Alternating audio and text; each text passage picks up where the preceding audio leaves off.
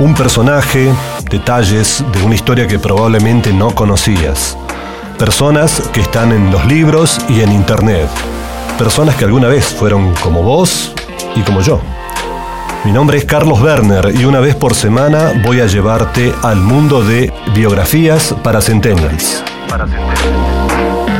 Estás escuchando La Gaceta Podcast.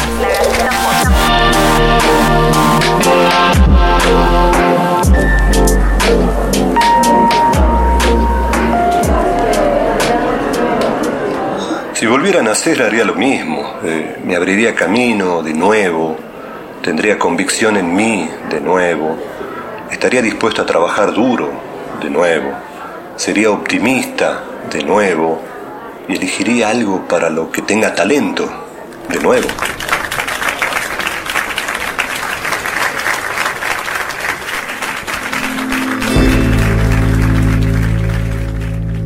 Jamás dejaba de reír. Su carcajada sonora y espontánea contagiaba a quienes estuvieron cerca de él. Su discurso de cadencia y afabilidad provinciana encajaban a la perfección con su metro noventa de estatura. Se diría que esa estampa ágil y atildada era prácticamente la representación corporizada de sus diseños, luego devenidos en magníficos edificios, porque eso es lo que hacía César Pelli, el arquitecto recibido en la Universidad Nacional de Tucumán, que ganó prestigio y reconocimiento internacional a partir de ideas ambiciosas y contundentes que dejaron una huella profunda.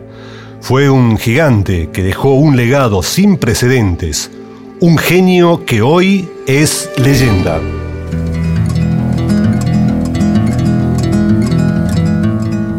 César Pelli nació en San Miguel de Tucumán el 12 de octubre de 1926.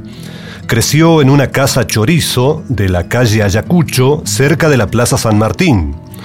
Su padre fue Víctor Pelli Simonelli y su madre Teresa Bernabela Zupa de Pelli.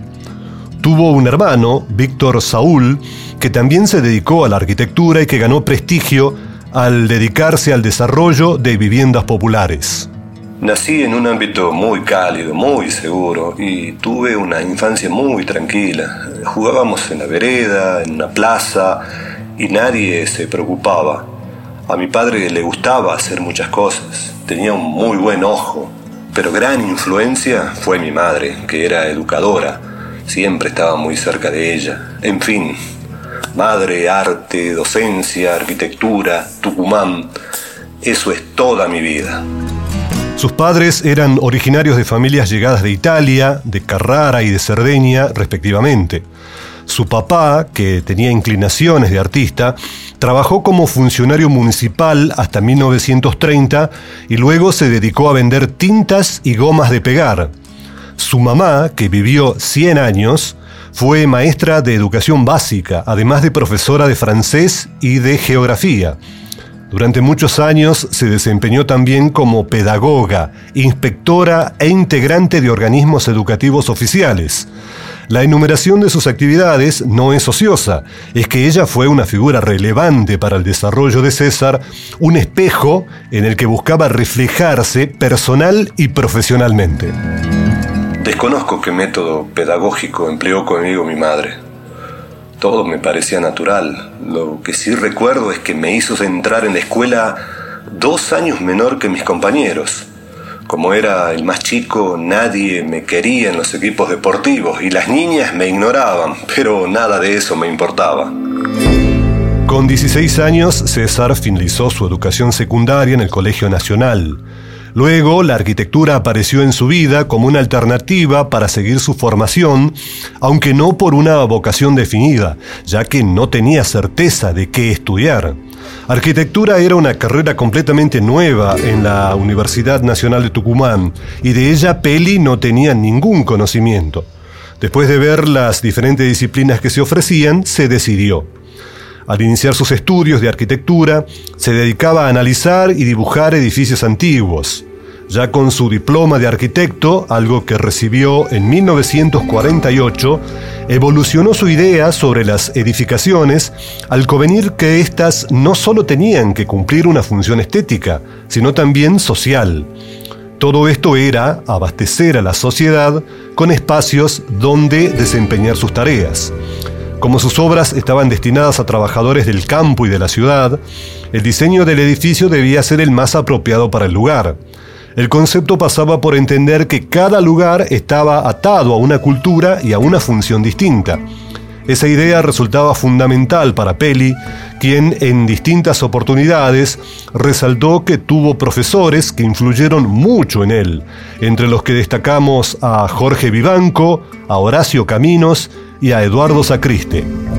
Son mis hijos las obras, y quiero que sean perfectas, que no tengan seis dedos en cada edificio que yo he hecho es algo que hemos buscado, que todo elemento de diseño la gente lo pueda ver como algo que es de ellos. Significa que mis edificios cambian de acuerdo al lugar. Si yo diseño algo en Guadalajara, va a ser muy diferente que yo diseñe algo en Osaka o en Turquía. Fue en 1952, a los 26 años y luego de descubrir que le gustaba dibujar mansiones, cuando César obtuvo una beca para estudiar en la Escuela de Arquitectura de la Universidad de Illinois. Allí obtuvo su maestría en Ciencias en Arquitectura en 1954. El viaje a Estados Unidos lo hizo junto con su esposa, Diana Balmori, que era arquitecta y pasajista y a quien había conocido en Tucumán. El plan primero del matrimonio no era quedarse, pero las circunstancias y las oportunidades interesantes que fueron apareciendo motivaron la decisión de permanecer allí. Peli llegó a Chicago con un subsidio de 95 dólares por mes. Por un tiempo vivió en una habitación con su esposa embarazada. Para sobrevivir se convirtió en bibliotecario hasta que un profesor lo ayudó para que un estudio de arquitectura le diera trabajo se esforzó, ascendió y consiguió un puesto mejor. Dicen que a esa altura ya hablaba muy bien en inglés y que lo hacía con acento tucumano. En el país del norte obtuvo la nacionalidad estadounidense. Fue allí donde también nacieron sus dos hijos, Denis en el año 1953 y Rafael en 1956. Entre 1964 y 1976, la familia vivió en Los Ángeles. Peli fue socio del despacho del arquitecto estadounidense de origen finlandés Eero Saarinen, con quien trabajó 10 años y en cuyo estudio aprendió todo lo que hacía falta para diseñar y ejecutar edificios magníficos. Posteriormente también se relacionó a Gruen Asociados. En 1977 se estableció en New Haven, en Connecticut, a dos horas de tren desde la Grand Central Station de Nueva York. Allí, junto con Fred Clark, el tucumano, formó el estudio César Pelli y Asociados. También fue decano de la Facultad de Arquitectura de la Universidad de Yale entre 1977 y 1984. Diseño te puede mantener con mucha vida interna si tenés amor y entusiasmo por él, como todo lo que uno hace. Desde que me decidí a ser arquitecto, la arquitectura me satisface plenamente. Tuve mucha suerte, busqué oportunidades donde no parecía verlas. Es indispensable hacerlo con amor y convicción y un poco de talento. Un pilar para entender a Peli es la experiencia, algo que él consideraba muy importante. El aprendizaje continuo y el intercambio de ideas y opiniones con el resto resultaba esencial en su manera de pensar. Fue en Estados Unidos donde se dio cuenta de cómo funcionaba realmente la arquitectura. En pocas palabras, entendió que debía trabajar directa y completamente en un proyecto. Esto implicaba desde hablar con los clientes hasta manejar el dinero. En 1975, con el paso del tiempo y a partir de sus prácticas, el arquitecto tucumano empezó a revolucionar el mundo de la construcción. En ese sentido, hay un ejemplo claro. Antes de que proyectaran en Malasia las Torres Petronas, que fue su obra más emblemática, los únicos rascacielos que había estaban en Estados Unidos. Su estudio ganó un concurso internacional por invitación en el que hubo ocho participantes. Las Petronas fueron, desde 1998, los edificios más altos del planeta, con sus 88 pisos y sus 452 metros. En 2003 las desbancaron los 508 metros de la Torre Taipei en Taiwán. Hoy son prácticamente el único motivo por el que millones de turistas viajan a Kuala Lumpur para verlas, sacarse una foto y poner la cabeza en 90 grados para contemplar la inmensidad de la obra, plena de contenido emocional y artístico. Vale la pena destacar detalles de esa obra, situada en el corazón del distrito financiero y comercial y considerada un encuentro entre Occidente y Oriente. Entre el piso 41 y 42, a 170 metros de altura, Peli diseñó un puente que conecta ambas torres.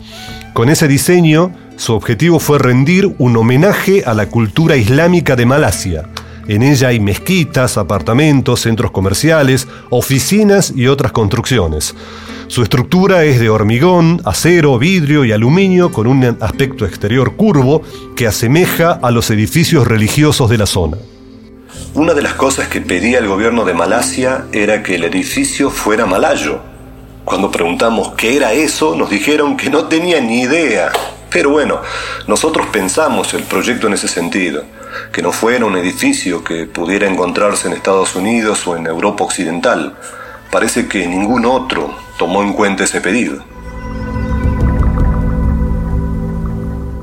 Peli está hoy en muchos lugares del mundo a partir de sus diseños. Uno de ellos está en Madrid. Se trata de la Torre de Cristal de 249 metros, el edificio más alto de España donde también hizo la torre Iberdrola en Bilbao, la más alta del País Vasco. Y cómo no nombrar a la Torre Sevilla, un rascacielos de 178 metros y 43 plantas que se ha convertido en el edificio más alto de la ciudad ubicada en Andalucía. También levantó la torre más alta de Latinoamérica en Chile, la Gran Torre Santiago. En Estados Unidos renovó el MoMA de Nueva York, también diseñó el World Financial Center, también el Jardín de Invierno de las Cataratas de Niágara, que conecta un centro de convenciones con la caída de agua, y el Triple 7 Tower, una construcción de oficinas en California. En Argentina hizo la Torre IPF, la Torre Bank Boston, el edificio República y también el campus de la Universidad Siglo XXI en Córdoba. En fin, la lista es larga, larguísima, y no hace más que poner muy en claro el genio del arquitecto tucumano. Todos queremos llegar al cielo. Los edificios altos nos atraen porque sentimos que aspiran a algo en el más allá. En el país del norte fue distinguido en 1989 con la medalla de oro del Instituto Estadounidense de Arquitectos. En los años 90, Peli fue considerado uno de los 10 arquitectos más influyentes en la vida estadounidense. Recibió 13 títulos honorarios, más de 300 premios a la excelencia en diseño, y se convirtió en miembro del Instituto Estadounidense de Arquitectos, de la Academia de Artes y Letras y de la Academia Nacional de Diseño. A nivel mundial también integraba la Academia Internacional de Arquitectura y la Academia de Arquitectura de Francia. Su vida estuvo jalonada de distinciones. Por ejemplo, recibió el premio Aga Khan de Arquitectura en el 2004 por el diseño de las Torres Petronas. En 2006 recibió el premio a la vida y obra, galardón otorgado por el premio Obras Cemex. Fue en 2012 cuando la Fundación Conex le otorgó el premio Conex de Brillante como la figura más relevante de las artes visuales de Argentina de la década.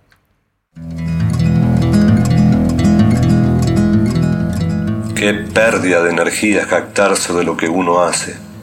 El mundo sería mejor si la fama no existiera. El éxito hace daño, nos hace pensar que somos únicos y especiales, y nadie lo es. Lo mío fue compromiso, tesón y llevarme bien con la gente. Peli fue ese arquitecto que consideraba la profesión como un arte muy particular, que tiene que cumplir con ciertas reglas, con ciertos parámetros. Alguna vez le preguntaron si había algo de la sociedad actual que lo hiciera muy feliz y dijo que era la gran cantidad de oportunidades.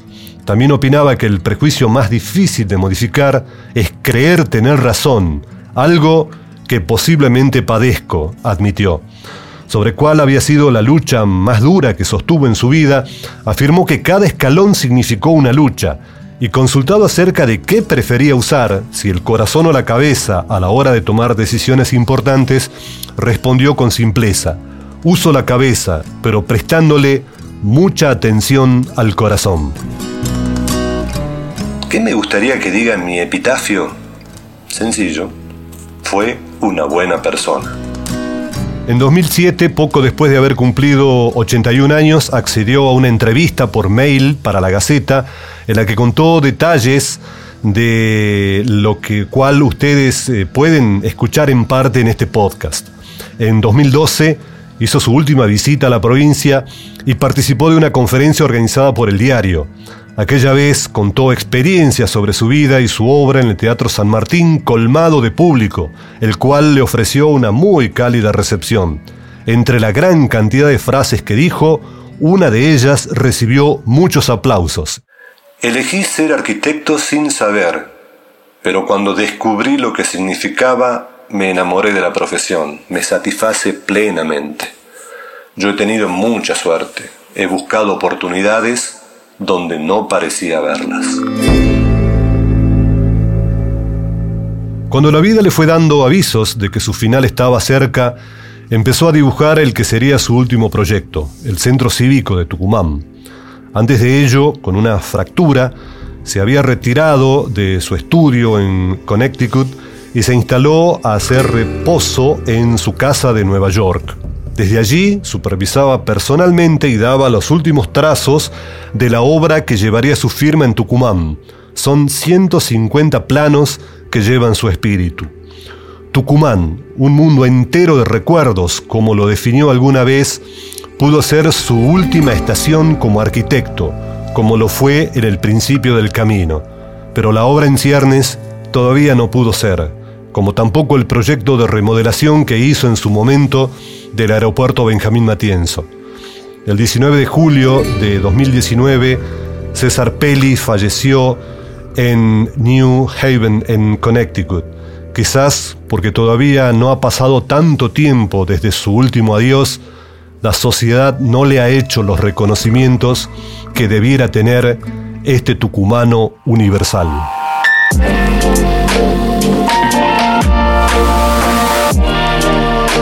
Pasó así un nuevo capítulo de Biografías para Centennials, un podcast de la Gaceta que te cuenta vida y obra de tucumanos que se proyectaron al mundo. Muchas gracias por escucharnos. Seguí nuestra lista de podcast en todas las plataformas de audio y además dejanos tu opinión en los comentarios de la nota en lagaceta.com o mandanos un mail a podcast.lagaceta.com.ar.